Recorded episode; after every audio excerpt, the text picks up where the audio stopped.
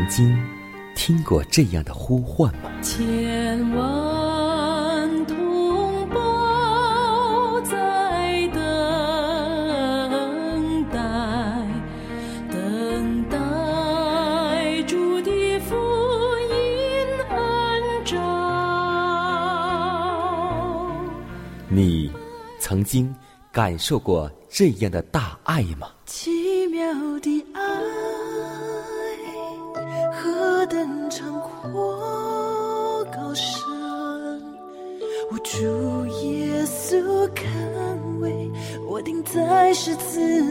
你曾经听过这样的歌声吗？这世间有个千年不变道理，那就是耶稣爱你。你曾经有过这样的渴望吗？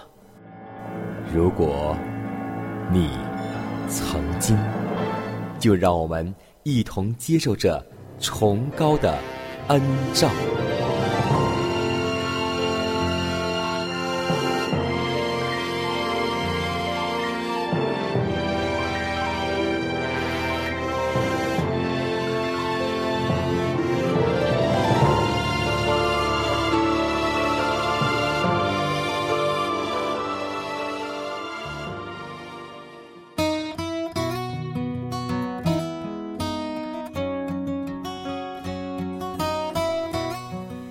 望福音广播开启全新的一天，亲爱的听众朋友们，大家好，欢迎在全新的一天继续锁定和收听由迦南为您主持的《崇高的恩照》。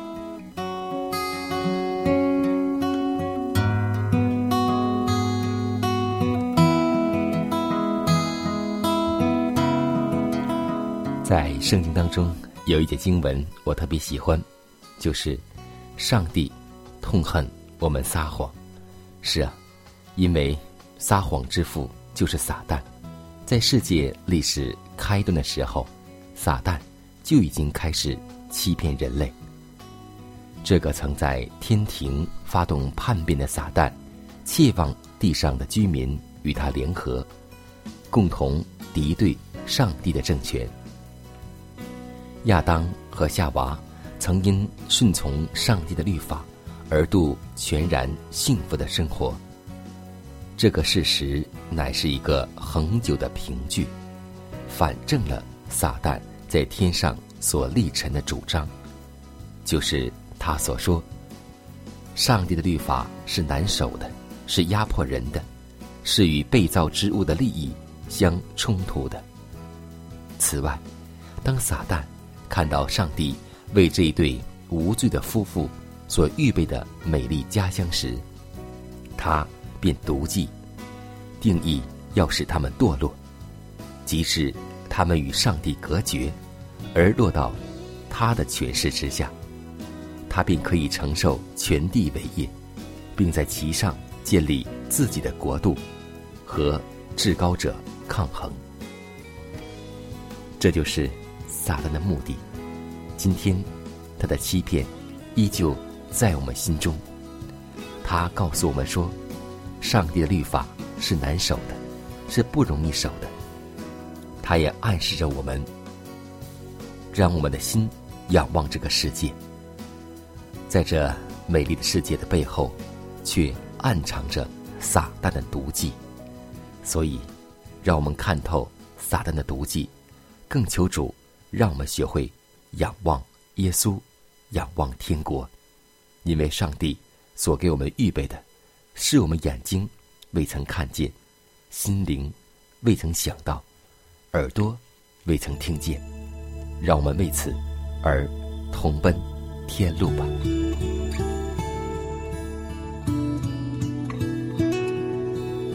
亲爱的天父，我们感谢赞美你，感谢你保守我们来到新的一天，让我们在这美好的一天即将开始的时候，向你献上一颗感恩的心，让我们在今天的生活里面能够容神一人。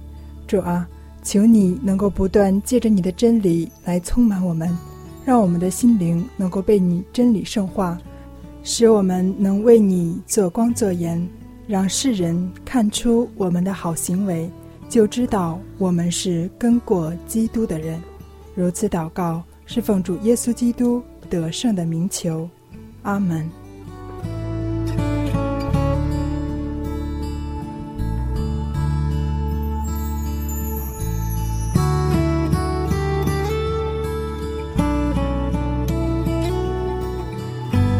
在祷告后，我们进入今天的灵修主题，名字叫“祈求的人有福了”。雅各书四章二节说道：“你们得不着，是因为你们不求。”基督的恩惠是我们不可或缺的。若要抵挡撒旦诸般的试探，逃避他一切的诡计，就必须。有从上头来的帮助，在普遍的黑暗中，我们需要从上帝那里来的光耀，以显示谬论的网罗和陷阱。否则，我们必堕入其中。我们应该善用祈祷的机会，包括内室之中和家庭祭坛之间的祈祷。有许多人必须学习。怎样祷告？当我们存心谦卑，将我们的需要向主陈述时，圣灵必亲自为我们代求。当自己有缺乏的感觉，催促我们将心灵在无穷者洞察万有智慧眼前赤露敞开时，我们诚恳热切的祈祷就通入了幔内，我们的信心。也就握住了上帝的应许，而帮助也随即来临了。祈祷是一种义务，也是一种特权。我们需要唯有上帝才能赐予的帮助，而这种帮助并不是不求而获的。假使我们过于自以为意，不感觉需要上帝的帮助，那么。等到我们最需要他帮助的时候，就必一无所得了。假使我们过于自主、自足，不肯每日借着恳挚的祷告，靠赖那被定而有复活之救主的功劳，则我们必被撇下，接受撒旦的试探了。恳切而诚心的祷告，必赋予能力和恩惠。以抗御黑暗的权势。上帝愿意赐福给我们，他愿意将圣灵赐给他祈求他的人，胜于父母愿意将好东西给自己的儿女。可惜，很多人感觉不到自己的需要，他们不明白离了耶稣的帮助，自己就不能做什么。我蒙启示。得见上帝的天使，已预备好将恩惠和能力赐给那些感觉需要神圣能力的人。可是，这些自天而来的使者，不会赐福惠与祈求的人。他们等待那般想得上帝福惠之人如饥似渴的呼求，然而，他们往往突然等待了。固然，偶尔也会有冷漠的祷告，但这祷告却并不是从我们出自谦卑悔改之心恳切的祈求。凡想领受主所赐予福惠的人，必须借着认罪，在上帝面前自卑，诚心的悔改，并信赖基督保险的功劳，自己去预备蒙福的道路。所以，要记得这句话，那就是：你们得不着，是因为你们不求。你明了我内里的一切，从不顶嘴，满有怜悯和安慰，温柔的光照亮我心扉。我追想你过往的座位，我思念你同在的容颜，我的心可想你，如干旱之地。神啊，求你留心听。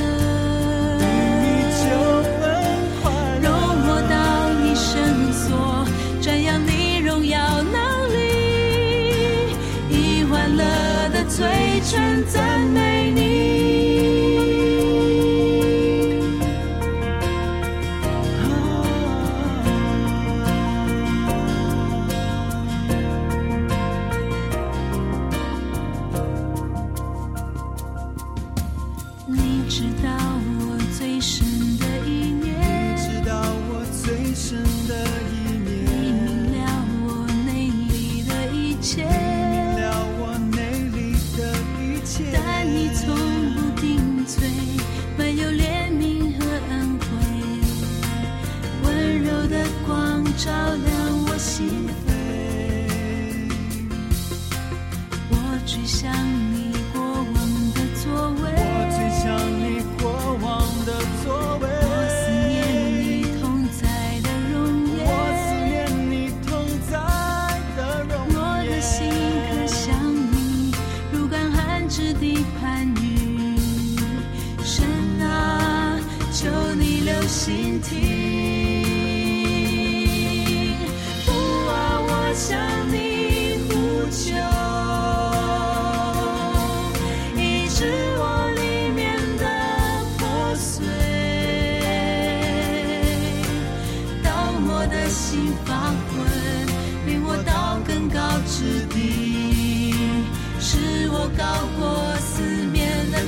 祷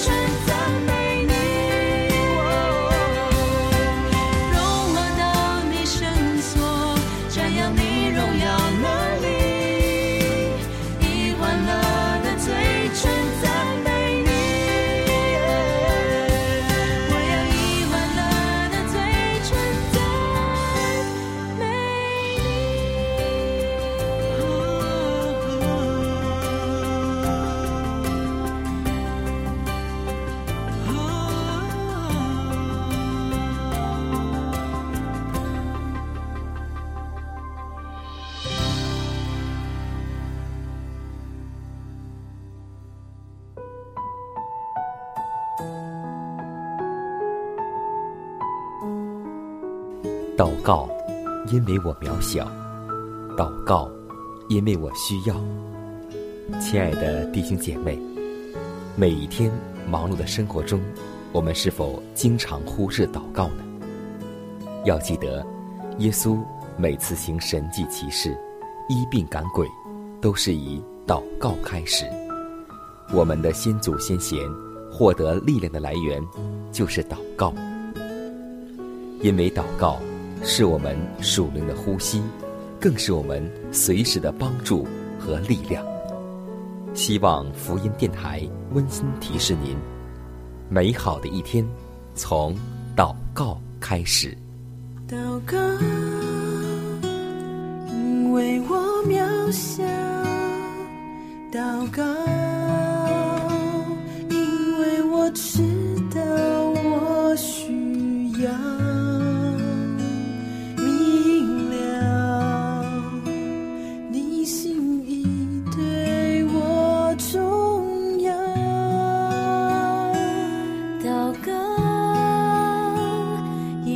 装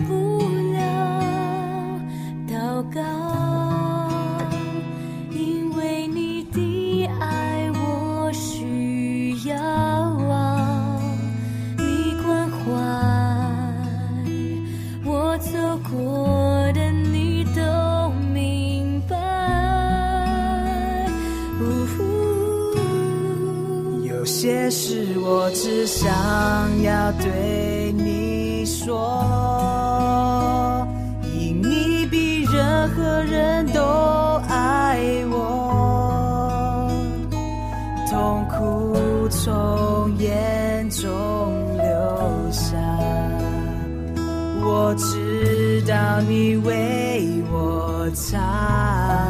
在早晨，我也要来对你说。主耶稣今天我为你活，所需要的力量，你天天赐给，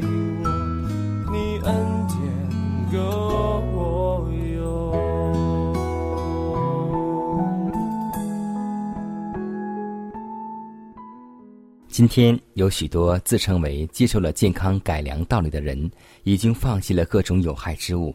但继之而来的是，因为他们已经放弃了这些东西，便可随心所欲的吃的过多呢。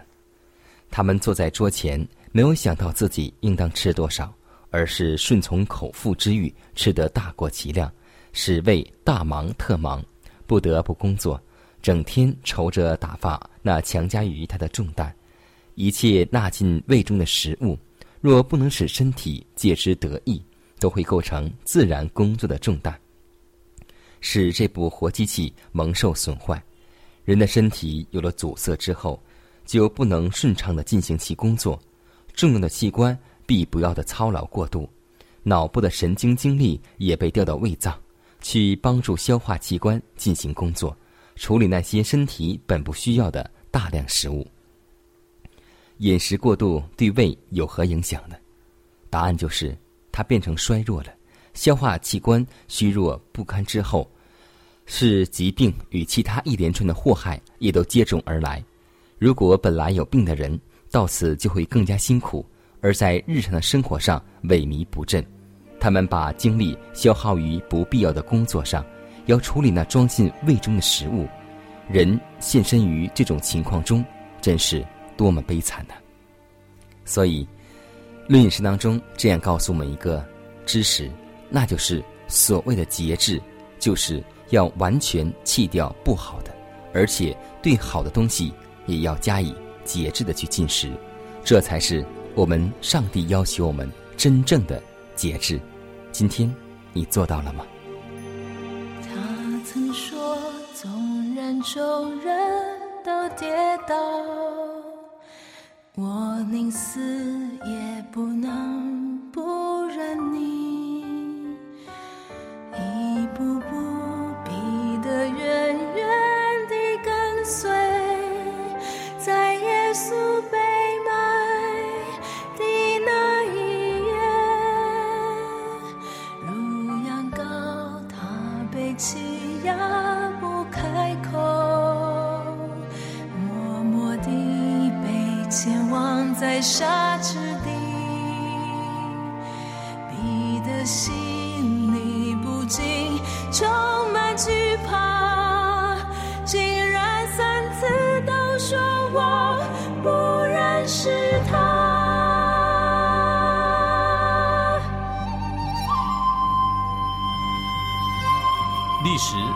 就叫了，彼得想起主对他所说的话：“鸡叫以先，你要三次不认我。”他就出去痛哭。我的主。我的主，请赦免我，你深知我的一切软弱。当你转身。看我毫无中的爱恋令我心碎。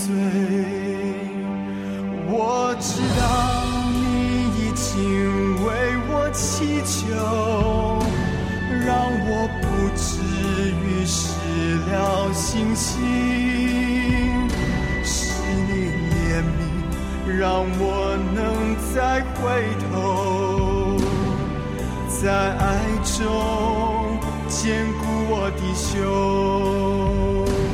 我知道你已经为我祈求，让我不至于失了信心。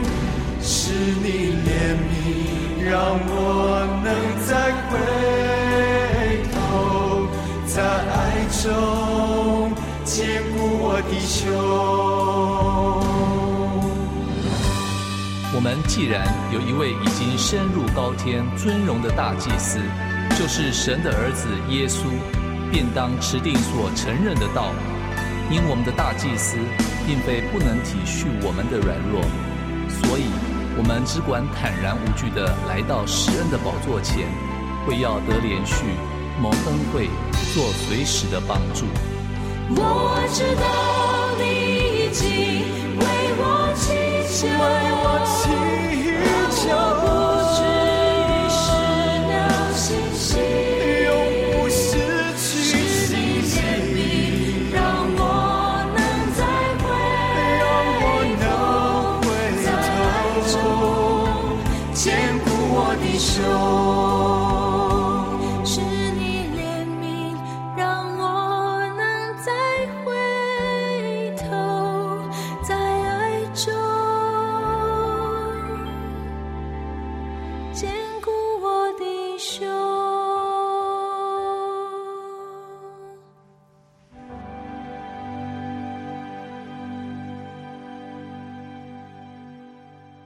下面我们来分享一则小故事，名字叫《面包和奶油》。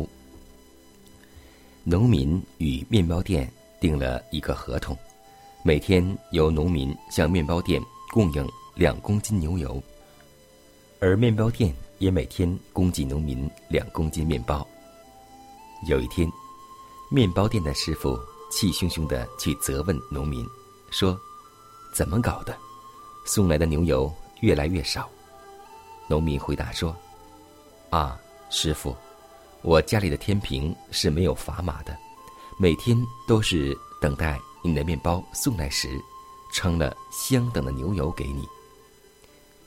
今天，我们常常责备别人亏负我们，对别人的亏负很敏感，谁知我们往往是自己先亏负别人，而且亏负了人，还不能够自觉。所以，罗马书十三章十八节对我们说：“凡事都不可亏欠人。”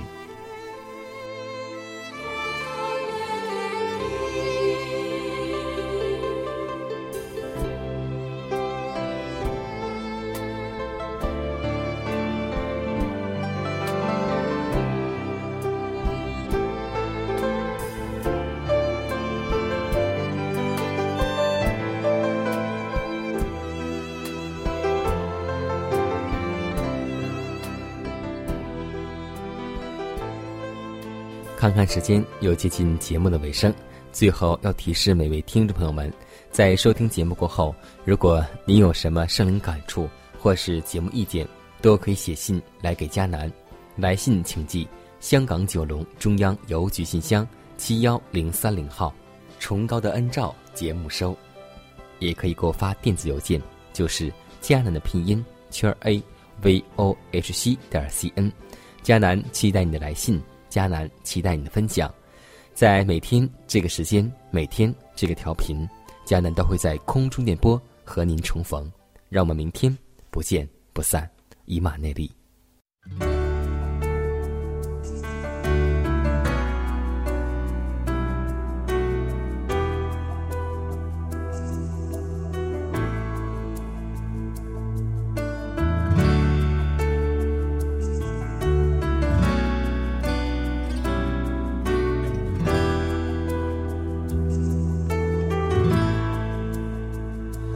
将我一生全奉献如活祭共于坛上。将我一生献奉于你无惧怕任我驻差遣将我一生